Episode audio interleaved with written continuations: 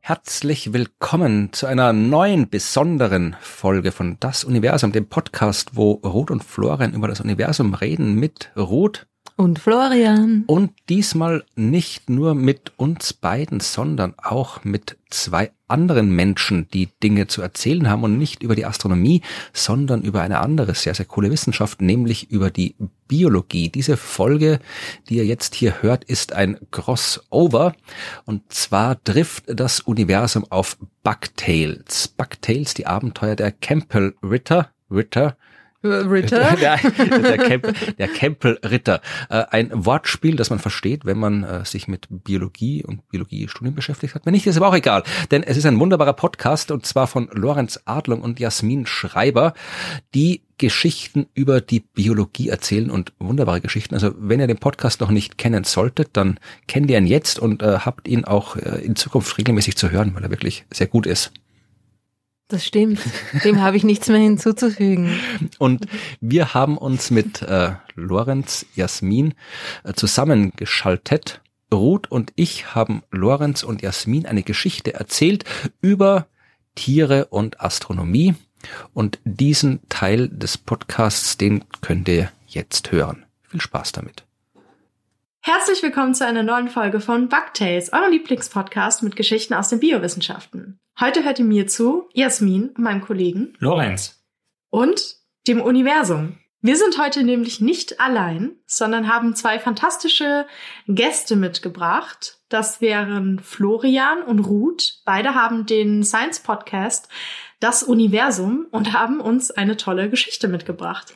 Übrigens Fun Fact, weil in Deutschland war ja gerade Bundestagswahl und die Abkürzung von das Universum ist ja DU und in Deutschland gab es tatsächlich auch eine äh, wählbare Partei mit der Abkürzung DU, äh, die Urbane war das. War das nicht diese Hip-Hop-Partei? Genau. Ach du meine Güte. Das passt ja, ja gut. Ich weiß nicht, Bund Bundeswahl und Fun Fact würde ich vielleicht nicht sagen ja, bei dieser, bei war, dieser Wahl. War nicht so lustig. Mit Fun hat es nicht so viel. Ja. Aber das schieben wir jetzt alle beiseite und ja, Florian Ruth, hallo, willkommen bei Bugtails. Hallo. Hallo. Ja. Schön, dass wir bei Bugtails sind, weil im Universum ist ja alles drin. Das heißt, wir haben nicht nur Sterne, sondern auch Tiere und deswegen ist es schön, mal mit Leuten auch gemeinsam in einem Podcast zu sein, die sich mit Tieren und anderen lebendigen Dingen auskennen und nicht nur mit toten Sternen und anderen toten Dingen im Universum. Genau, wir machen jetzt ein Crossover, wie die, wie DU, die Hip-Hop-Partei, oder wie? genau. ja. So ein Feature. Genau. Ähm, das ist auch insofern ganz cool, wenn die Leute sich jetzt fragen, naja, was hat denn, was hat denn das äh, Universum mit dem, was hier auf der Erde so an Lebenswissenschaften abgeht, zu tun? Der Florian hat nämlich äh, zusammen mit einem äh, Biologen-Kollegen auch ein ganz cooles Buch geschrieben, und zwar die Geschichte der Welt in 100 Mikroben. Das ist sehr unterhaltsam geschrieben, liegt auf meinem Nachttisch gerade und ähm, ich habe schon angefangen und das ist wirklich sehr unterhaltsam, wo man wirklich in so anekdotenreich, in einzelnen Geschichten wirklich erfährt, wie Mikroben sozusagen die Welt und unser, unsere Geschichte verändert haben und uns zu dem gemacht haben, was wir sind. Und was dem Ganzen vorangeht, ist nämlich ein so ein Streitgespräch zwischen den beiden. Und da wird genau diese Frage erörtert, was eben ein Astronom mit, mit einem Biologen denn überhaupt zu, zu tun haben kann. Also das Ganze im Großen und im Kleinen sozusagen zu verstehen. Unser Spoiler, ich habe beide Teile des Streits Streitgesprächs geschrieben. du hast doch gewonnen, nehme ich mal an. Hast, hast, du dir einen Gewinn geschrieben oder? Nee, nee. Ja, am Ende prügeln wir uns hier noch. Also. Nee, nee. Also ich, ich bin großer Fan der Biologie. Ich hätte selbst sogar fast Biologie studiert, wenn ich nicht Astronomie studiert hätte. Ich war ja in der Schule tatsächlich schlecht in Mathe und Physik, also wirklich schlecht und äh, tatsächlich der Klassenbeste in Biologie. Also es wäre fast Biologie geworden. Ah, verrückt. Also, okay. Ja. Ja, ich hätte fast Chemie studiert, weil ich ja. Klassenbeste in Chemie war. ja, so kann's also, kommen. Ja. Und ich war auf einer Mathe-Schule und habe Bio studiert. Also. ja, Hauptsache wir sind glücklich. ja, sehr schön. Gut, dann äh, wollen wir auch gar nicht so lange drum rumreden. Wir sind schon sehr gespannt, was für eine Geschichte ihr uns mitgebracht habt. Ja, willst du anfangen? Wir haben, sogar, wir haben sogar mehr als eine Geschichte mitgebracht. Ja. Mehr als eine Geschichte. Ja, das ist also super. Ich habe hier Tee, ich habe hier auch Wein, ich habe alles. Lasst es einfach raus. Stundenlang, kein Problem. Machen wir eine Doppelfolge heute. Okay, also dann, ja. fang doch du an mit deiner Geschichte, Ruth. Soll ich mit der Geschichte ja. anfangen? Äh, es ist eine extrem coole Geschichte. Äh, es geht, also so in beiden Geschichten geht es um ein ähnliches Thema, nämlich es geht darum, wie sich Tiere an den Sternen orientieren können. Okay. Und ähm, ja, das, genau, uh, Begeisterung. Also es ist tatsächlich so und es ist irgendwie schon ein bisschen überraschend, finde ich. Also man weiß ja irgendwie von ein paar Tieren schon, dass sie das irgendwie halbwegs gut können, aber das Tier in der ersten Geschichte, die mich extrem fasziniert hat, war ein Tier, dem man das überhaupt nicht zutrauen würde, dass es sich auch nur irgendwie annähernd an den Sternen orientiert. Was? Und, es, und zwar geht es um das Tier namens Scarabeus satyrus. Yes. Entschuldigung. Und den kennst du, oder? Ja. Wie ist das so ein Lieblingstier von dir, oder? Ich habe den gerade auch für was anderes recherchiert ein bisschen. Deswegen. Und, aber aber da ging es so nicht um die Sterne, oder? Doch, doch, um die Orientierung, aber nur ganz oberflächlich. Ich bin dann, ich hatte das bei einem anderen Projekt als Vorschlag und die haben sich dann für was anderes entschieden. Das heißt, ich weiß, was der macht, aber ich weiß nicht wie und warum und kein Deep Dive gemacht bisher. Deswegen freue ich mich gerade so. yeah. Mistkäfergeschichte. Es ist der afrikanische Mistkäfer. Und ja. es ist tatsächlich so, dass sich diese Tiere anscheinend an den Sternen orientieren können. Und zwar ähm, ist es so, dass äh, ich meine, vielleicht weißt du da mehr drüber. Biologen haben irgendwie vermutet oder sagen wir mal festgestellt, dass sich Tier, diese Tiere, die sind ja nachtaktiv, ja, und dass sich die äh, anscheinend auch in mondlosen Nächten so orientieren können, dass sie eine gerade Linie mit ihrer Dunkkugel rollen können. Ähm, die wollen eine gerade Linie rollen, weil sie quasi die die Konkurrenz äh, äh, am, am Scheißhaufen äh, so schnell wie möglich hinter sich lassen wollen. Ja? Also das ist für die extrem wichtig, dass sie sich nicht mit den anderen Mistkäfern da irgendwie gegenseitig verprügeln und dann äh, ist es natürlich so, dass man, wenn, wenn der Mond scheint, können sie das anscheinend ganz gut, ja, und dann sind Biologen draufgekommen, dass sie das auch können, wenn der Mond nicht scheint. Und dann, also ich frage mich, habe mich das, als erstes habe ich mich dann gefragt, wie haben diese Biologen das da irgendwie äh, rausgefunden? irgendwie die, den Mistkäfern, sind sie den Mistkäfern dann irgendwie hinterhergekrochen und haben man, geschaut, man liegt da halt mit so einer Nachtsichtkamera schaffen? und schaut sich das und riecht sich das an. Riecht sich da durch, ja? ja. ja. Aber wie auch immer, sie haben es auf jeden Fall, quasi die, die, die, die Vermutung lag nahe, dass es da irgendwas gibt, an dem sich diese Mistkäfer in mondlosen Nächten orientieren können, ja. Und dann also die Vermutung gab es anscheinend schon seit einiger Zeit, ja. Und dann irgendwann hat sich dann ein, ein, ein Team von Forscherinnen und Forschern dem, dem gewidmet und haben tatsächlich ein ziemlich cooles äh, Experiment designt, um, um, um das äh, tatsächlich nachzuprüfen, also experimentell zu, zu überprüfen. Und zwar haben sie zuerst, also es gibt verschiedene, verschiedene Stufen dieser Studie durchgeführt. Ich stelle mir das so vor, dass sie sich zuerst gedacht haben, so, hey, was machen wir? Mm, da, da setzen wir sie einfach aus in einer, in einer runden äh, Sandarena und, und schauen wir, wie weit sie irgendwie krabbeln und dann äh, schauen wir, was passiert. Und zwar haben sie diesen Käfern kleine Käppchen angefertigt. Das ist schon ziemlich süß. Sie haben diesen Käfern, damit sie eben äh, sich nicht an, an den Sternen orientieren können oder um zu überprüfen, was passiert, ja, wenn sie den Sternenhimmel mhm. nicht sehen können, haben sie denen so, so kleine ähm, äh, Kartonkäppchen. Ich dachte so Oma-Strickmützchen. Also Strick, ich mache das jetzt gerade irgendwie so um meine Augen herum, so als wäre ich ein Käfer. Ich habe natürlich keine Ahnung, wie die Augen von Käfern ausschauen. Ja? Und dann war da auch ein Satz in dem, in dem Artikel, der mich dann gleich irgendwie verwirrt hat. Genau wie Scheuklappen, ja. Und da stand irgendwie, die, die ventralen Augen wurden nicht irgendwie ähm, davon waren nicht davon betroffen. Haben die Augen am Bauch oder? Ähm, Augen Anführungsstriche. Das sind so andere Sinne. Oh, verstehe. Die dorsalen Augen haben sie ihnen mit diesen Käppchen irgendwie abgeschirmt und die ventralen Augen nicht, was auch Sinn macht, weil die mit den dorsalen Augen halt dann wahrscheinlich nach oben schauen, na, wenn die am Rücken sind. Ja, genau. Und um auszuschließen, dass diese Käppchen da irgendwie einen Unterschied machen, haben sie ihnen die gleichen Käppchen aus durchsichtiger Overhead-Folie angefertigt. Ach du meine Güte. so süß, oder? Ich stelle mir so wie vor, wenn dann diese Mistkäfer mit ihren, so quasi wie, so wie, so wie Baseballkappen. Ne? Ich frage mich, was die sich dann so, da krabbeln die so rum, sehen nichts mehr und denken, haben die versucht, die abzustreifen oder? Äh, dachte Oder so, anscheinend ja, nicht. Also, sie This is my life now. Okay. das ist echt, hey, du musst dir das, die, die Studie ist, ist sehr lustig und sie haben auch irgendwie, es sind noch lustige Fotos dabei und sie haben, äh, also einfach, zu, um, um zu überprüfen, ob sie langsamer oder schneller ähm, rollen, wenn sie diese Käppchen aufhaben? Also, damit das nicht äh, beeinträchtigt wird. Auf jeden Fall haben sie gefunden, dass diese Käfer tatsächlich einen, einen geraderen Weg zurücklegen, ähm, wenn sie den Sternenhimmel sehen können. Ja?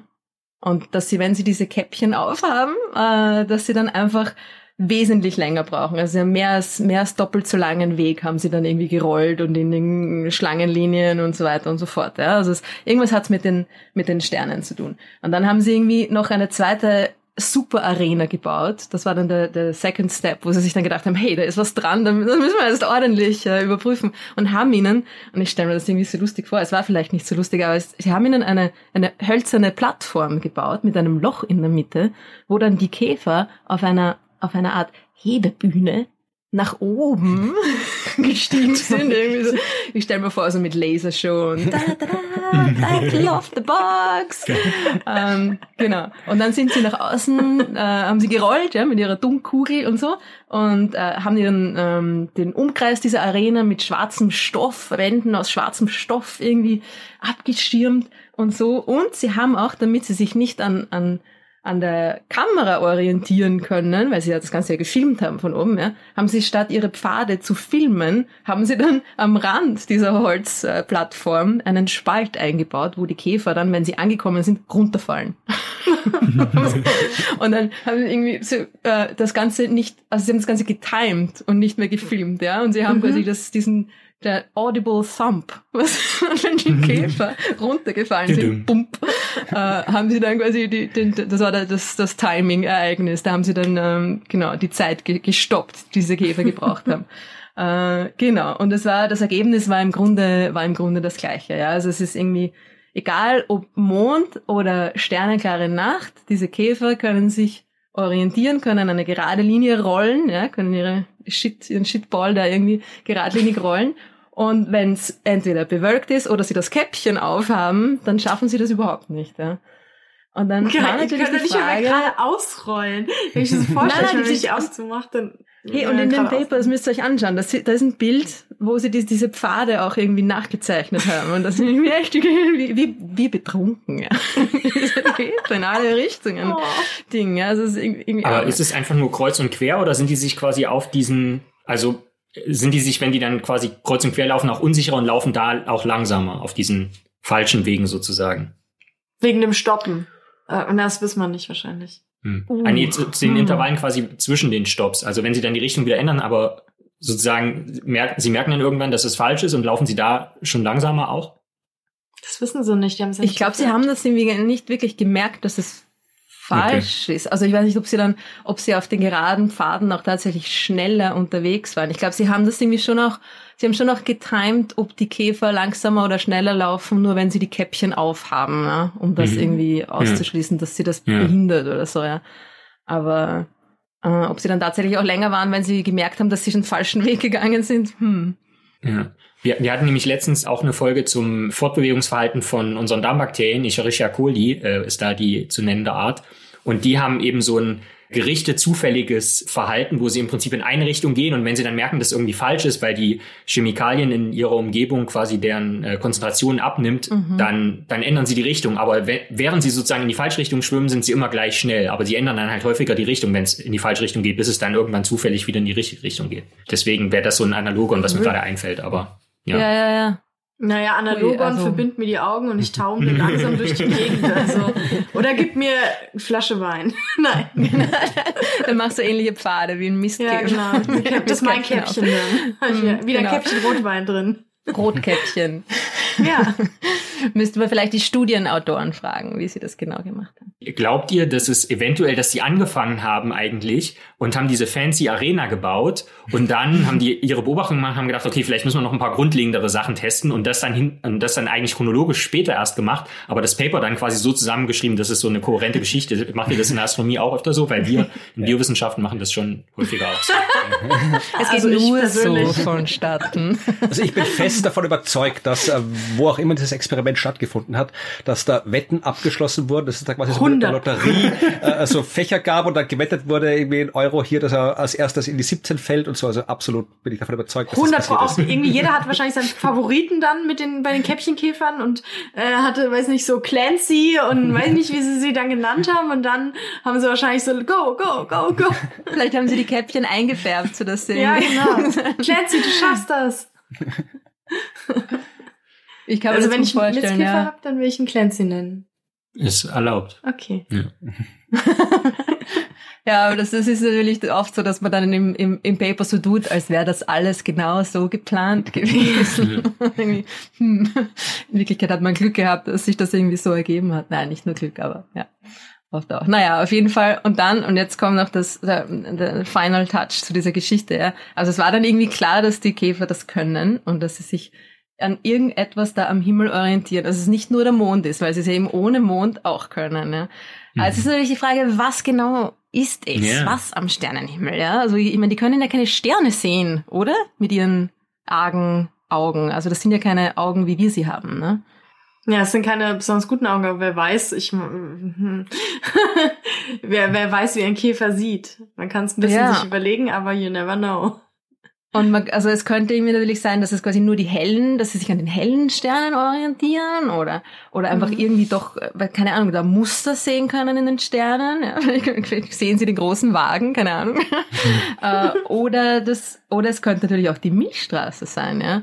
Das heißt, Mhm. ähm, idealerweise braucht man jetzt einen Ort, an dem man das testen könnte, wo man quasi Sterne beliebig aus- und einschalten kann und die Milchstraße aus- und einschalten Hm, kann. wo könnte das nur sein?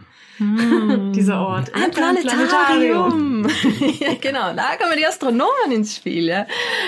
äh, und äh, ich habe mein eigenes kleines mobiles Planetarium, darum bin ich da ein bisschen ähm, ähm, biased in die Richtung. Ja. Äh, sie haben die Fancy Arena ins Planetarium, ins Johannesburg Planetarium äh, verfrachtet und dort tatsächlich das Experiment wiederholt. Und zwar mit dem kompletten vollen Sternenhimmel, ungefähr 4000 Sterne plus Milchstraße und so weiter. Nur die Milchstraße, also die Einzelsterne, die einzelnen Punkte quasi ausgeschaltet. Ja. Mhm. Dann haben sie nur die, nur die 18 hellsten Sterne hergenommen, also um zu schauen, ob die Käfer sich vielleicht an den hellen Sternen irgendwie orientieren. Und dann haben sie nur die weniger hellen Sterne, also quasi so Mhm. den Himmelshintergrund, sagen wir mal, irgendwie hergenommen. Ja. Und dann komplette, komplette Dunkelheit. Ja. Und es war tatsächlich so, dass die Käfer, wenn die Milchstraße eingeschaltet war, also mit quasi voller Himmel mit Milchstraße und nur Milchstraße, wesentlich schneller den Weg rausgefunden haben Mhm. als in den anderen äh, Optionen. Das heißt, Krass. es ist wirklich die Milchstraße. Ja, schlecht für, für Stadtkäfer. Ja, genau. Ungünstig dann für die Käfer hier in Hamburg zum Beispiel. Nicht so gut. Gibt's Ah, war der Mistkäfer in Hamburg? Mistkäfer. Ja, die gibt's überall, oder? Mistkäfer gibt's doch safe auch hier in Hamburg. Ja, aber, ach so, ja. Es gibt doch etliche Arten auch. Ja, ich, vielleicht ist ja was Artspezifisches. ja. Haben Sie verschiedene Arten aus, ausprobiert oder nur diese Naja, eine sie, Art? sie haben eben, das ist ja halt in Südafrika war diese Hm, äh, okay. Studie, oder da war die, die, die Feldstudie quasi. Das ist eine, eine, eine schwedisch-südafrikanische Koproduktion, diese, Mhm. diese Studie. Und sie haben aber die, die Feldversuche eben in, in, in Südafrika durchgeführt. Und das ist sehr lustig, weil auf der Südhalbkugel ist ja die Mhm. Milchstraße viel prominenter am Himmel zu sehen, ja. Mhm. Mhm. Weil wir von der Nordhalbkugel, aufgrund der, der Orientierung des, des, des Sonnensystems, schauen wir auf der Nordhalbkugel weg vom Zentrum der Milchstraße. Also wir schauen Ja. quasi nach außen, da wo, wo, wen, wo die Milchstraße weniger dick ist, weniger hell ist, weniger präsent ist, ja. Und auf der Südhalbkugel schauen wir genau ins Zentrum der Milchstraße hinein. Und darum können dann quasi diese, die, die, die südlichen Käfer da irgendwie vielleicht auch, haben sie das entwickelt, ja, sich da an der Milchstraße zu orientieren, weil die eben so hell ist auf der Südhalbkugel. Hm. Ich war ist einmal ähm, auf einer Ex. Exkursion äh, im Seewinkel, das ist an der Grenze Österreich-Ungarn. Ah, ja, ja. Und da ist ja so dunkel und schwarz, da habe ich zum ersten Mal so die Milchstraße richtig krass gesehen. Also wirklich richtig Mhm. krass, wie in diesen krassen Fotos, wo man jeden einzelnen Stern sieht und so. Wir lagen da alle total, aber wir haben uns dann aufs Feld gelegt und da hoch, weil drumrum war nirgends eine Stadt, gar nichts. Es gab keinerlei Lichtverschmutzung, es war ein riesiges Naturschutzgebiet, da gibt's eh nichts. So, das war auch krass, also wenn du irgendwie das Haus, zehn Meter vom Haus weg, du hast nichts mehr gesehen. Und da war diese Milchstraße, das ist alles auch die Nebel und so, das war, wir lagen da so auf dem Boden und dachten so, oh mein Gott, sowas haben wir nie wieder gesehen. Also seitdem habe ich das auch nie wieder so intensiv gesehen. Und da dachte ich nämlich auch, da hat uns unser Professor auch erzählt, ja, hier, als wir Exkursionen irgendwie in den Tropen, da sieht man die so toll und so und wir alle so, ja, schön für sie. Aber ja, ich meine, hier sieht man sie ja wirklich kaum. Also das, also nicht nur wegen Lichtverschmutzung. Ja. Ja. Also das Seewinkel ist ja gleich hier ums Eck, wo wir jetzt gerade sind. Das ist irgendwie 50, 60 Kilometer von hier. Ja, und ja. Äh, es ist irgendwie witzig, dass du äh, die Milchstraße dort gesehen hast und ich habe die Milchstraße das erste Mal ordentlich gesehen, äh, quasi in Hamburg. Also Ach, nicht nee. in Hamburg der Stadt, weil das siehst du sie ja wirklich nicht, sondern ja. äh, es gibt ja noch so eine kleine Exklave von Hamburg, die Insel Neuwerk. Das ah, ist, ja. das, die, die gehört offiziell zu Hamburg, ist aber trotzdem mitten im Meer. Ja. Und äh, da war ich mal vier Tage. Es waren drei Tage zu viel, weil da ist echt nichts los dort. Es sei denn, man schaut gerne die Milchstraße an oder will Vögel beobachten. Das geht dort wunderbar. Und da habe ich sie auch, da war der Himmel auch so dunkel, dass ich die Milchstraße auch wirklich mal gesehen habe, wie du sie hier eigentlich sonst nicht sehen kannst.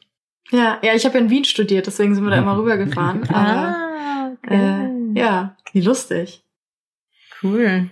Ja, ja, das waren die Planetariums. Das nächste Mal, wenn du die Milchstraße schön siehst, denk an die Mistkäfer. ja, denke ich jetzt sowieso immer an. Ich finde die ja sowieso toll. Also ähm, ich habe auch in meinem Buch Abschied von Hermine habe ich über Mistkäfer geschrieben, also wie sie warum sie rollen, wie sie rollen. Und mhm. die rollen ja nicht nur Scheiße, sondern auch alle möglichen Verstorbenen und so. Haben halt jetzt natürlich ein hartes Life, vor allem hier in der Großstadt, wo alles mehr weggemacht wird. Also da liegt jetzt nicht mal irgendwie ein Schaf rum oder, oder überall Hundehaufen oder so. Also dieses, diese reinlichen Stadtparks sind Armageddon für Mistkäfer, weil mm. die mhm. finden halt da nichts tot, nicht wenig Totes und so. Warum rollen sie? Warum, warum ist das so? Äh, aus praktischen Gründen. Nee. Also sie transportieren das dann ab einfach. Und ähm, in der Mangelung von der Möglichkeit, etwas in den Arm zu nehmen, ist Rollen keine Hände perfekt. Haben. ja, ist halt perfekt, um eine größere Menge auch für irgendwie Nachwuchs und so einfach wegzuschaffen. Mhm. Schnell, wie du sagst, bevor die anderen kommen und so. Also es gibt auch andere Käfer, die so Aas und so Zeug machen. Zum Teil schließen die sich in so Kommunen zusammen und tragen dann zusammen irgendwie, ein, weil nicht, ein Vogelbein weg und teilen sich das oder so. Aber wow. Mistkäfer sind da schon eher so, boah, ich habe meinen Graben jetzt schnell weg. so. ja. Ja, ich habe auch eine Geschichte über Tiere aber andere Tiere, also jetzt äh, verlassen wir die Käfer und kommen zu den Vögeln. Uh. Ja, und zwar. Indigofinken äh, die offensichtlich äh, so heißen, weil die Männchen blau sind. Mhm. Und äh, wie sehr viele Vögel äh, sind das Zugvögel. Und äh, man, die Arbeit, die ich jetzt kurz mhm. vorstelle, ist ein bisschen älter, die ist aus dem Jahr 1970. Und da wollte man wissen, wie Zugvögel den Weg finden. Also auch da geht es um die Orientierung. Und da hat der Biologe Stephen Emlen aus den USA auch die Hypothese aufgestellt, das könnte vielleicht auch mit den Sternen zu tun haben. Und auch da hat man, das ist wirklich eine wunderschöne Arbeit, äh, haben sie auch wieder Planetarien eingesetzt. Also wir haben bei unserem Podcast ein bisschen einen Planetarium-Schwerpunkt, weil Ruth tatsächlich so, Ruth besitzt ja ihr eigenes Planetarium, mit dem sie auf dem Fahrrad durch die das? Gegend fährt und in Schulen und anderswo Leuten da den Himmel zeigt. Das kann man aufblasen, etwas ein aufblasbares Planetarium. Aquarium, wo 20 Leute reinpassen. Okay, wie geil. Wieso haben wir das nicht, Lorenz? ja. Kann man das nachbauen, theoretisch? Ja, ja, ich habe es nach einer Anleitung aus dem Internet mir, mir zusammengeschustert. Ja, ja, also das ist, das Internet hat ja nicht nur Katzenvideos, sondern auch äh, tatsächlich äh, sinnvolle Anleitungen zu allen möglichen Themen. Geil. Genau. Ja, und in dem Fall äh, haben sie das Planetarium der Universität in Cornell benutzt. Ja, also äh, man hat da diese Indigo-Finken genommen, 26 Stück, und die in drei Gruppen eingeteilt. Die äh, sind alle so aufgezogen worden, dass sie äh, wirklich kein, keine, keine direkte Lichtquelle sehen konnten. Das waren so diffuse Filter vor den Fenstern in dem Labor, wo die großgezogen worden sind. Also die hatten zwar Licht, aber konnten jetzt nicht sehen, wie die Sonne aufgeht oder untergeht oder sonst irgendwas am Himmel erkennen. Und die erste Gruppe, die hat man einfach im Labor behalten und die haben einfach so weiter gemacht, wie sie halt vorher gemacht haben. Ja, also denen, die ist nichts passiert.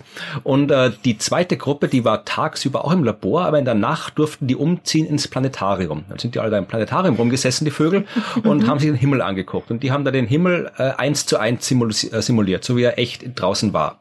Mhm. Und die dritte Gruppe, der ging es wie der zweiten Gruppe, auch die hat man nachts ins Planetarium gebracht, aber die haben einen Himmel bekommen, wo nicht der Polarstern genau im Norden war, sondern Betelgeuse. Ja, also da haben mhm. die einfach einen Fake-Himmel hingetan, die ein bisschen umgedreht, sodass Betelgeuse genau im Norden ist und alles andere war gleich. Und dann äh, ging es eine Zeit so, dass die wirklich Gelegenheit hatten, den Himmel da kennenzulernen und sich dran zu gewöhnen. Und dann haben sie auf die Zugunruhe gewartet. Also das ist das, ja. was die Zugvögel offensichtlich kriegen, wenn sie denken, jetzt ist es Zeit, ja. loszufahren. Oder nicht loszufahren, wenn sie wollen, ja, wenn loszufliegen. Kombi. genau. Ich krieg Los. das auch manchmal, glaube ich, Zugunruhe. ja, also äh, und das dann hat im, haben die so spezielle Käfige gebaut für die Vögel mit so, äh, ja, da war so spezielles Papier drin, wo man dann auch wieder, wie bei den Käfern ein bisschen, ja, äh, wo man musste aber wissen, in welche Richtung die jetzt quasi wegstarten, die Vögel, wenn sie dann wegstarten. Und deswegen hat man da so kreisförmig in die Käfige Papier reingetan, dass man sehen konnte, okay, in diese Richtung sind sie jetzt los. Und hat geguckt, äh, ob es da zwischen den Gruppen Unterschiede gibt. Ja, Die, die überhaupt nie einen vernünftigen Himmel mit Sternen gesehen haben, die erste Gruppe, die sind im Wesentlichen so in, in alle Richtungen wild davon geflogen. Also da gab es keine bevorzugte Richtung. Die haben anscheinend nicht gewusst, wo sie hin sollen und sind einfach mal alle irgendwohin losgeflogen oder wollten losfliegen.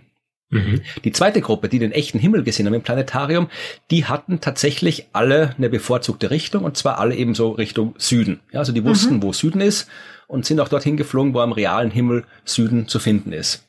Und die dritte Gruppe hat das auch gemacht, nur dass bei denen der Süden dort war, wo Süden wäre, wenn am Himmel Beta Kreuze genau im Norden steht. Ah. Also die haben tatsächlich, also die haben wirklich gelernt, äh, den Nordpunkt zu finden, weil äh, da sind wir wieder auch wieder mit der Astronomie. Äh, die Erde dreht sich ja um ihre Achse und die Achse zeigt auf der Nordhalbkugel nach Norden und genau im Norden steht eben bei uns der Polarstern. Das heißt, wenn die Erde sich in 24 Stunden einmal rumdreht, dann siehst du halt, wie die Sterne auch eine Runde machen aus unserer scheinbaren Position. Mhm. Das heißt, es sind ja diese tollen Bilder, die man auch kennt, wenn man so langzeitbelichtete Fotos ja. macht vom Himmel, dann siehst du diese Sternbögen, ja. Und die Finken konnten anscheinend diese Bögen sehen. Also die haben quasi äh, lange genug oder hingeschaut oder was auch immer die das gemacht haben. Die konnten erzählen, okay, das sind die Sterne, die machen diese Bögen rundherum und da mhm. in der Mitte ist einer, der macht keinen Bogen und das ist der Punkt, an dem wir uns orientieren. Und die mhm. einen im echten Himmel haben eben den Polarstern erkannt und die anderen haben eben Betelgeuse erkannt, weil das war in dem Fall der Stern, der sich nicht bewegt hat. Also mhm. die waren anscheinend in der Lage, äh, wirklich äh, herauszufinden, wie sich der Himmel dreht und wie man das nutzen kann zur Orientierung. Krass. Ja, also die sind also anscheinend. sind quasi von der Drehung oder von, von der fehlenden Drehung geflüchtet. Ne? Also sie sind vom, vom Nordpunkt weggeflogen. Irgendwie hat sie das, ja. diese fehlende Drehung anscheinend da irgendwie also, motiviert. Also es gibt auch andere Mechanismen wie Vögel, äh, die sich orientieren. Das ja. wisst ihr besser als Magnet wir. Aber und sowas, aber ja, genau, ja. ist noch viel nicht so richtig erforscht. Also wir wissen nicht so ja. richtig, wie es funktioniert. so. Ja, also ein paar nehmen anscheinend die Sterne dafür. Ja. Und äh, die viel, die, die wirklich coole Geschichte mit Tieren im Planetarium Teil 3. Äh, das ist wirklich, das war meine Lieblingsgeschichte von allen. Da geht's um Tiere, die nicht in der Wüste rumlaufen und dumm rollen und auch keine Vögel, sondern da geht's um Tiere, die im Meer leben und zwar um Seehunde. Mhm. Und zwei Seehunde in dem Fall. Einer hieß Nick Lux und der andere hieß Malte. Mhm. Nee, Nick und Malte, Seehunde. Nick und Malte. Ja, die Seehunde Nick und Malte. Okay. Und ähm, auch äh, das ist eine bisschen aktuellere Arbeit aus dem Jahr 2008 und ähm, von der Uni äh, of University of Southern Denmark. Ja, also da ist man jetzt quasi so im nördlichen Meer unterwegs und da sind dann schon Seehunde tatsächlich ist ja auch die Frage, die Tiere im Wasser müssen sich alle orientieren, wenn sie irgendwo hin wollen. Ja? Also bis auf komische ja. Bakterien, die halt auch, auch die müssen sich orientieren, ja. Und gerade wenn du so ein Seehund bist oder auch ein Wal oder sonst irgendwas, äh, dann musst du dich orientieren. Und das kannst du machen, wenn du am Tag äh, so rumschwimmst vor dich hin, dann kannst du ab und zu gucken, was da wo ist und äh, irgendwo da ist der Berg, da ist hier äh, die Insel, dann kannst du dir das merken und da lang schwimmen. Also dass man sich am Tag orientieren kann an Landmarken, das ist okay, aber was machen die in der Nacht, wenn es dunkel ist? Da gibt es keine mhm. Landmarken. Und mhm. das war etwas, äh, was die Forscherinnen und Forscher da wissen wollten. Und ihre Hypothese war auch wieder, dass es vielleicht tatsächlich auch hier wieder äh, Orientierung am Himmel ist, an den Sternen ist. Und sie haben auch gesagt, es könnte auch einer der, der Gründe sein, warum man oft so Wale äh, und andere Tiere so aus dem Wasser hüpfen sieht, ja. Äh, machen die vielleicht einfach nur so Spaß, aber dass sie dann wirklich mal quasi auch gucken, wo denn die Sterne sind, bevor sie weiterschwimmen. Wie gesagt, war die Hypothese. Und äh, deswegen haben sie probiert, ob man Seehunden beibringen kann, sich an den Sternen zu orientieren. Also sie haben es jetzt nicht mit den Vögeln getestet, ob sie es tun, sondern äh, sie wollten wissen, weil es in, in der Wildnis bei Seehunden ein bisschen schwieriger ist als bei Vögeln oder bei Mistkäfern, weil so ein Seehund, wenn der so rumschwimmt im offenen Meer, den kann man schlechter erforschen offensichtlich. Zieh dir mal eine so Kappe an, Alter. genau, ja. Nee, also die haben tatsächlich, das waren äh, anscheinend hier, ja, die, die waren anscheinend irgendwo in dem, dem Labor Gefangenschaft, also die haben quasi, die haben auch Namen gehabt, also offensichtlich hatten die schon irgendwie eine gewisse Beziehung dazu.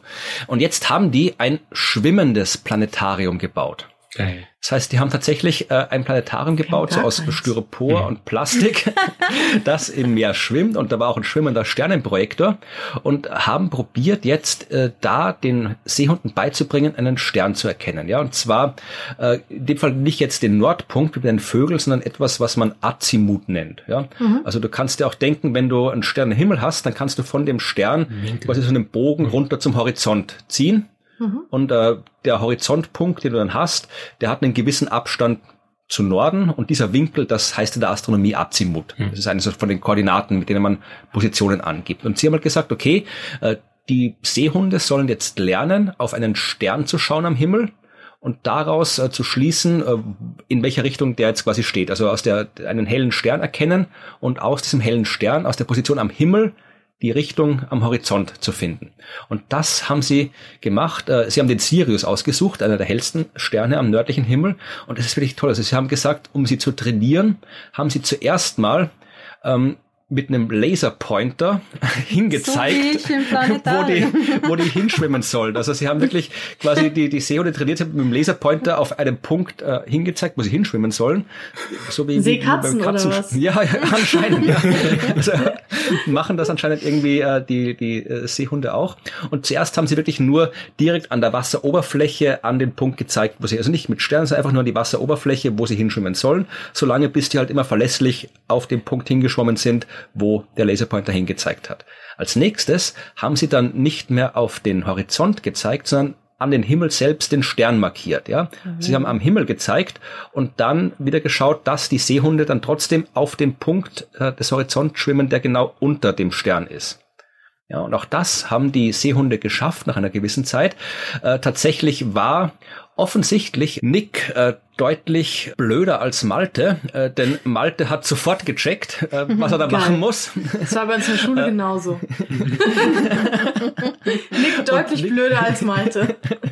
ja, weil äh, sie haben dann, nachdem sie eben, wie gesagt, sie haben das Test mit dem Laserpointer trainiert und dann denen einfach nur noch den Stern gezeigt, also mhm. ohne Laserpointer und dann immer noch geschaut, okay, weil sie haben dazwischen noch den Himmel auch immer wieder gedreht, ja, also einfach in verschiedene Richtungen gezeigt und die mussten halt immer dorthin schwimmen, wo Sirius gerade ist und haben halt zwischen den Durchläufen immer den Himmel komplett neu orientiert, einfach rumgedreht. Also sonst hätten sie sich einfach immer die gleiche Richtung merken können. Aber sie mussten immer wieder neu am Stern den Stern erkennen und dann die Richtung finden aus dem Stern. Mhm. Und wie gesagt, äh, Malte hat es sofort gecheckt.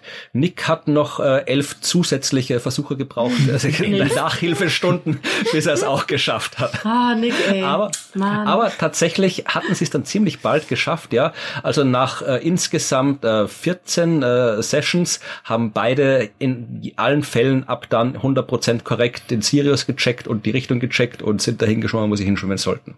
Wetten, ich hätte es nicht gecheckt nach 14 Sessions. Waren die eigentlich verwandt miteinander, die beiden? Äh, das weiß ich nicht. Also ob sie da jetzt noch was untersucht haben über die Genealogie der beiden, stand nichts in dem Paper drin. Also das. War, also die haben die gefangen oder was? Waren das wirklich? Äh, ja, ich glaube. Also ich, ich bin mir nicht sicher. Ich habe das. Waren die nicht in Sea, sea Life? Center ich frage mich gerade auch, was, was haben die denn mit den ganzen trainierten Tieren, auch mit den Finken so, ja, ihr wisst nicht, wo es lang geht, viel Glück, tschüss. Also ich, äh, haben die die dann freigelassen? So nach dem Motto, ja, äh, gönnt euch.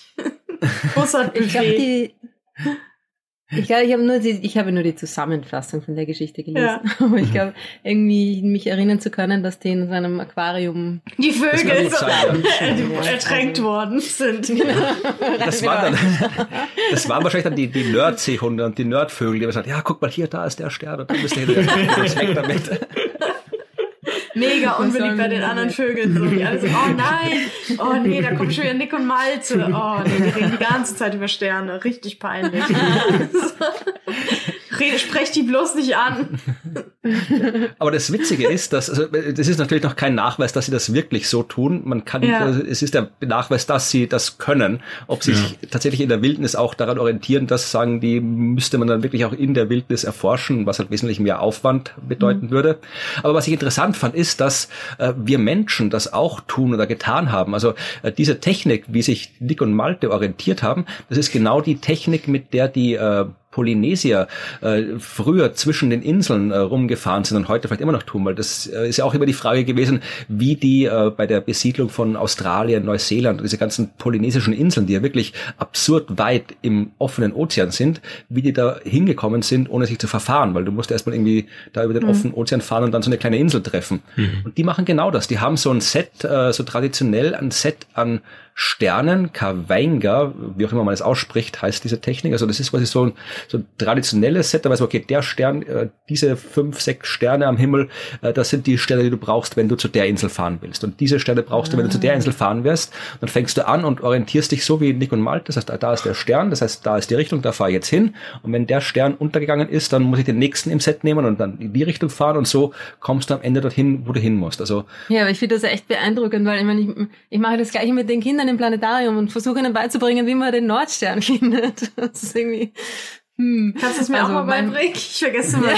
Ich gucke mal so, wer ist denn der hellste? Schwierig. Ah ja, ist es jetzt Sirius oder der Nordstern? Ach, der egal. Der Polarstern ist überhaupt nicht der hellste. Der ist recht ja, unscheinbar. Eben. Voll. Man muss nur den großen Wagen finden. Dann ja. geht das eigentlich ganz leicht. Aber hey, die Kids checken es auch nicht. Aber gut, die, die, die müssen cool. ja nicht irgendwie Dann bin ich ja so finden in der Nacht. auf einer Höhe. So. Ist gut, dass die es auch nicht checken. Und aber, aber Nick hat sich ja, auch schwer getan, insofern, ja. Ja, Nick, ey, das ist mein Homie. Also wenn ich hier meine Hunde angucke, dann ist Lux definitiv Nick und Chloe ist dann Malte. Also Lux braucht auch für alles ungefähr 40 Anläufe. Treppe laufen, Katastrophe. Stell dir vor, Lutz muss sich orientieren. Ja, Hamburg hat ein sehr, sehr schönes Planetarium. Da könnt ihr mal mit hingehen ja. und dann bringt ihr mal bei, ein paar Sterne zu erkennen. Ja. Ich fände ja schon gut, wenn sie einen Bürgersteig von der Straße unterscheiden können. Also ich glaube, wir fangen mal kleiner an. Bisschen näher hier im Umkreis. Dann, dann schauen wir mal irgendwann mal wegen Sternen und so. so.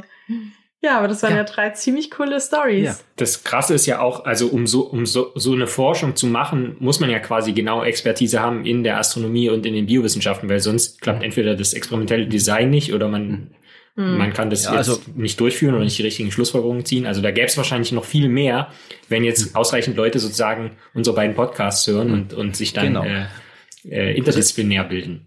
Also bei Voll. der zweiten Arbeit mit den Seehunden waren tatsächlich äh, unter den Autorinnen äh, nicht nur Leute aus der Biologie, sondern da war auch ein Astronom mit dabei. Also das war ja. so ein ja, ein bisschen, Stell dir mal vor, stehen sie alle da so, Nick findet nix und steht da auch die Biologin so, fuck ja, ich weiß jetzt auch nicht wieso genau. Keine Ahnung, Alter.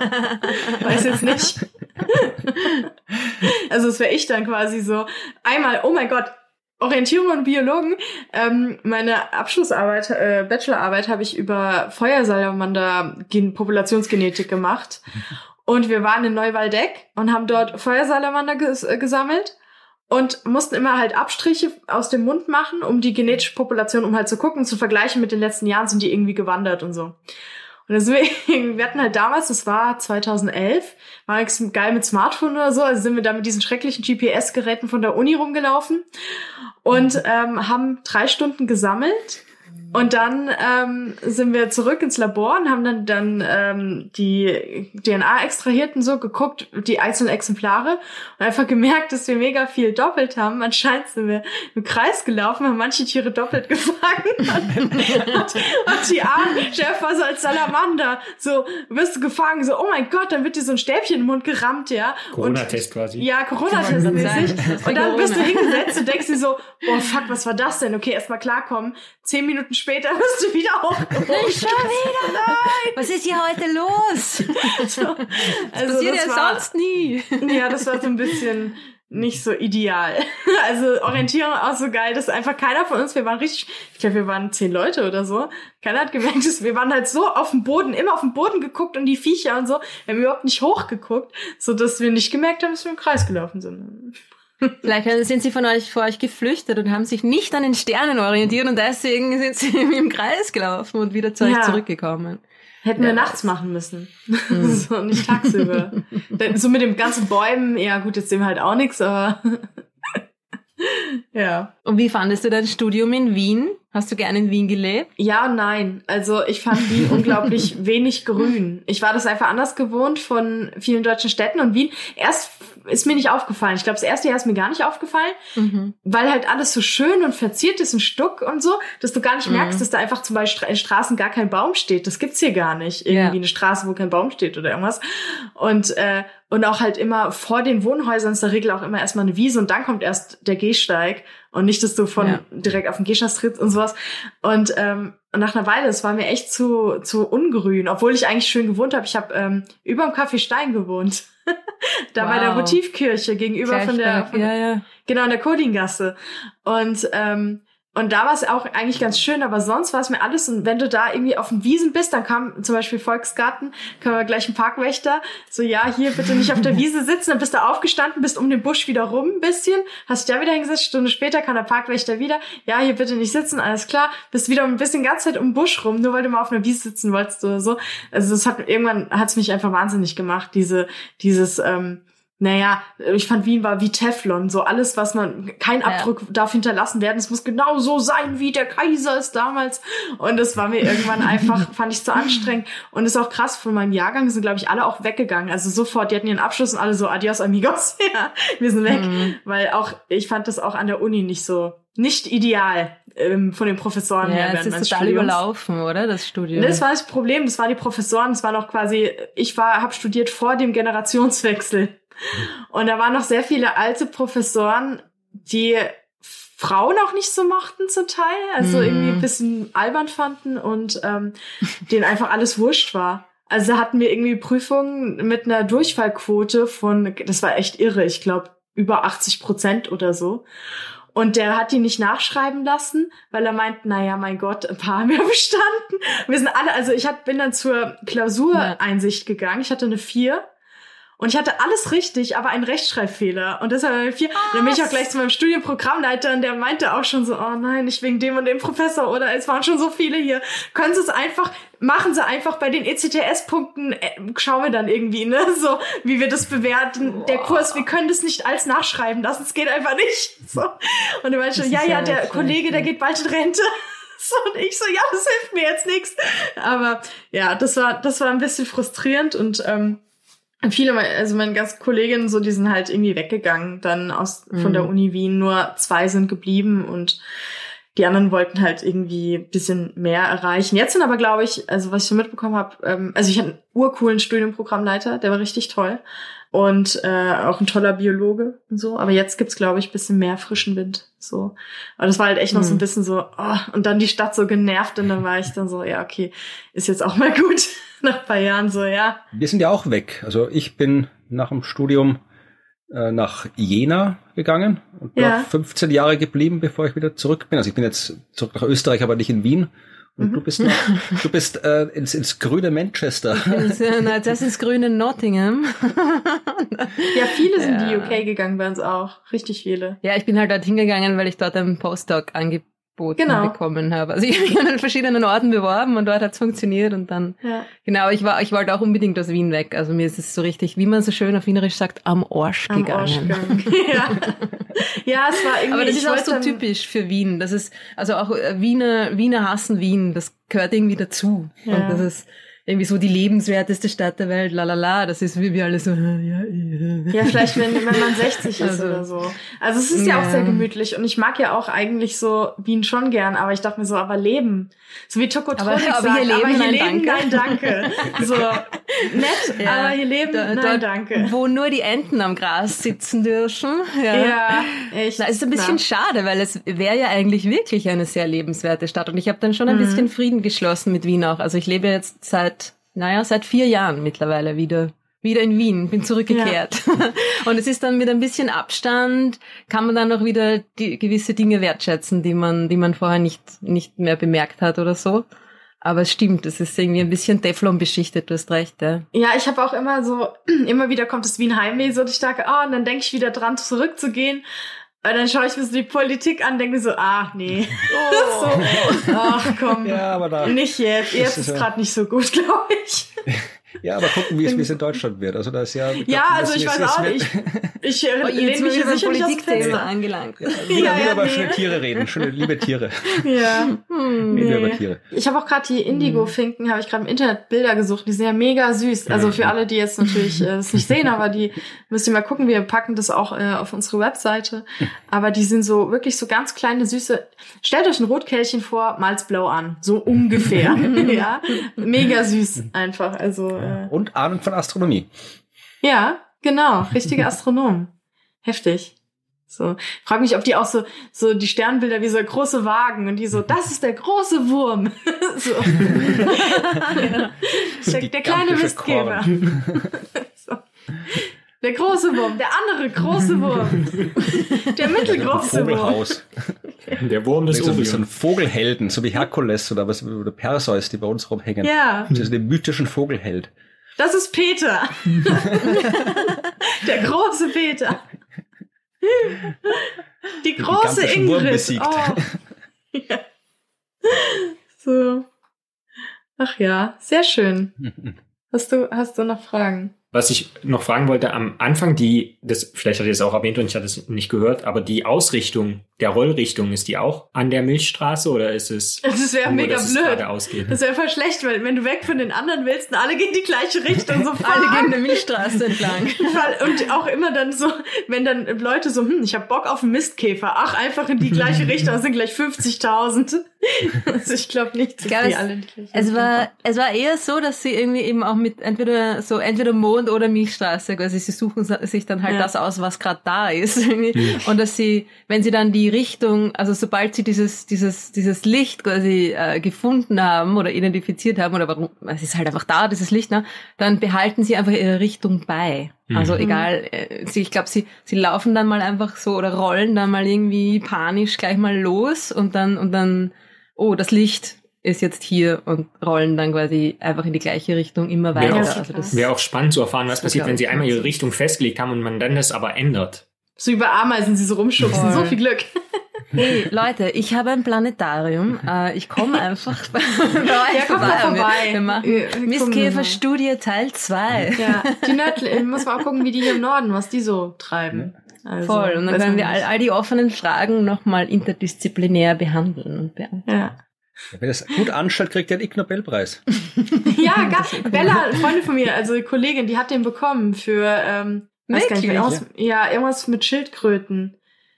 We- Weiß nicht, also irgendwas, Sie hat es scheiße. erzählt in der Folge. Ja, sie hat's ich habe das damals auch gelesen, das Paper. Ich weiß nicht, irgendwas mit Schildkröten, weiß nicht, wie die gucken oder wie die husten oder wie die, was für Geräusche die machen, wenn die stöhnen oder so. Also irgendwas wirklich total, aber echt niedliches irgendwie ein bisschen. So, ja, hat die bekommen. Aber ja, ich glaube, Nobelpreis kriegen wir vielleicht wahrscheinlich eher nicht. Der Ig Nobelpreis. Ig Nobelpreis ist unsere große Chance. Ja. Ig Nobel. Ja, finde ich, äh, finde ich gut. Dann haben wir schon ein neues interdisziplinäres Projekt für die Genau. Zukunft. Ja, stell mal vor, und dann ist es wirklich was Wichtiges und wir so, nein! Jetzt kriegen wir den Ig Nobelpreis nicht. Mist. Zu sinnvolle Forschung gemacht. So was. Blödes. Ah, Mist oder wie man hier sagt, Käfer. ja, Käfer, genau. Ars ist live. Ach ja. Ja, dann sage ich mal vielen Dank, dass ihr da wart. Das war eine Ja, sehr, vielen- sehr lustige und unterhaltsame Folge. ja, absolut. Und äh, ja, hast du noch was, Lorenz? Ein Gruß? Nö. Habt ihr noch einen Gruß an unsere ZuhörerInnen? Sonst. Ja, wir grüßen natürlich alle, die zuhören und hört euch nicht nur Dinge über Biologie an. Biologie ist cool, aber die Welt ist noch, die Welt ist so groß und voll mit coolen Sachen und je mehr man davon hört, desto besser. Ganz Genau, genau. hört uns zu. Na, ich wollte es nicht so direkt sagen, Mann. Ja. Ja, dann sag Ich ich, das also subtil. folgt unbedingt ihrem sehr unterhaltsamen Podcast, äh, das Universum. Findet man auch überall, wo es Podcasts Ja, ja, gibt. genau. Und äh, ja, gibt's euch gibt's auch auf Twitter, meine ich. Ja, also oh, es gibt uns überall, aber es passiert eigentlich auf allen sozialen Medien recht wenig, weil wir Aber ihr habt schon einen Telegram-Kanal, oder? Den erwähnt ihr öfter. Ja, ja, da, da passiert noch was, wir. genau. Ja, Auf genau. dem Telegram-Kanal passiert Wie heißt der? passiert. Wendler Official? Nee, der heißt auch das Universum. Also, Okay. Wir sind, wir sind ganz, so wie, so wie in der Astronomie üblich, ganz konservativ mit unserer Namensgebung. Das ist alles Sehr schön. So, so ja, wir waren nicht so kreativ wie mit Bucktails, die Campbell-Ritter, also auf das, das wären wir nie gekommen. Das hat sich meine beste Freundin ausgedacht. Wir waren auch nicht so kreativ. ja, dann äh, danke, dass ihr da wart. Ja, super. Danke für die Und- Einladung. Ja. Es war sehr nett. Ja, fanden wir auch. Ja, Vor sehr allem hat es uns auch irgendwie äh, so ein bisschen, naja, gezwungen ist auch übertrieben, aber dazu gebracht, oder mich zumindest, kann von mir sprechen, mich mit den, mit den Tieren wieder mal ein bisschen zu befassen und, und die coole Studie über die Mistkäfer zu lesen. Das Ja, das hat mich war, besonders das allein war es schon gefreut. wert. Die Mistkäfer, weil ich das ja dann gar nicht den Deep Dive gemacht habe und jetzt habe ich es trotzdem bekommen. Ha, finde ich sehr gut. Ja, dann Ja, cool. hören wir uns. Jetzt kommt hier noch das Outro. Bla bla bla bla. bla. Ja, ja, ja, bei uns dann auch vermutlich. Genau. Das war die Special-Folge von Jasmin Schreiber, Lorenz Adlung und dem Universum über Tiere im Planetarium. Ich weiß nicht, ob du auch lieber gerne Tiere als Gäste hättest oder Kinder. Nein, aber ich hatte auch schon ab und zu mal eine Spinne, die über die Linse gekrabbelt ist und das war dann immer ganz lustig, wenn die Kinder zum Brüllen anfangen, ein Alien! aber das ist, äh, war bis jetzt meine einzige echte Erfahrung mit Tieren im Planetarium. Ja, nein, wie gesagt, Tiere im Planetarium, da kannst du noch der zur Forschung beitragen. Anstatt nur Kinder zu bespaßen, kannst du noch das Wissen voranbringen. Bespaßen, Ja, Wissenschaftskommunikation. natürlich. nein, nein, ich bespaße natürlich Kinder extrem gern. Das ist der, der Hauptgrund meiner Arbeit. Ja. Aber wir machen ja jetzt unser, unser interdisziplinäres äh, Planetariumstier-Forschungsprojekt. Insofern, vielleicht gibt's ja dann bald mal wieder was zu hören in diesem Podcast. Ja, aber was da, was da für, für neue Geschäftsmöglichkeiten sich auftun, ja. Kinder sowieso, aber Streichelzoo, wie du quasi im Planetarium mit Streichelzoo anbieten kannst. Ja, und dann kacken wir die überall hin. Also nicht die Kinder, sondern die Tiere, meine ich. Kinder dich auch. Also ich weiß nicht. Schauen wir mal. Dann doch lieber noch ein Podcast.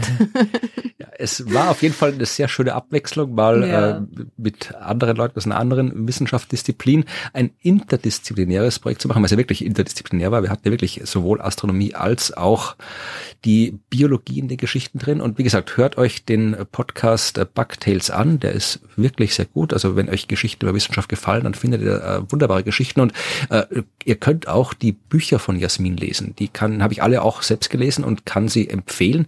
Äh, sie hat einen Roman geschrieben. Sie hat einen zweiten Roman geschrieben und sie hat ein Sachbuch geschrieben. Ja, das Sachbuch handelt vom Tod und äh, heißt Abschied von Hermine. Und es ist wirklich, als, über den Tod ist immer ein bisschen schwierig zu schreiben, ja, weil es ist irgendwie unangenehm, wenn man irgendwie sich damit beschäftigen muss, dass man stirbt. Aber Jasmin hat das äh, anhand ihres Hamsters Hermine und anhand des Tod ihres Hamsters äh, beschrieben.